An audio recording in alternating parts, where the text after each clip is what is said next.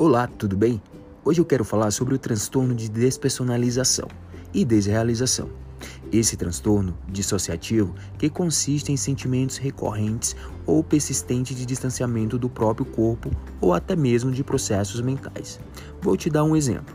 Podemos chamar de despersonalização quando o indivíduo geralmente está com uma sensação de ser um observador externo da própria vida, ou quando o indivíduo está desconectado de um ambiente, pode se chamar de desrealização. Esses transtornos é quase sempre desencadeado por estresse grave. Ah, já sei, mas você quer saber como que é dado o diagnóstico? Calma, eu vou te falar. O diagnóstico se baseia nos sintomas depois que outras causas possíveis forem descartadas. O tratamento consiste em psicoterapia mais terapia medicamentosa para qualquer comorbidade com depressão ou ansiedade.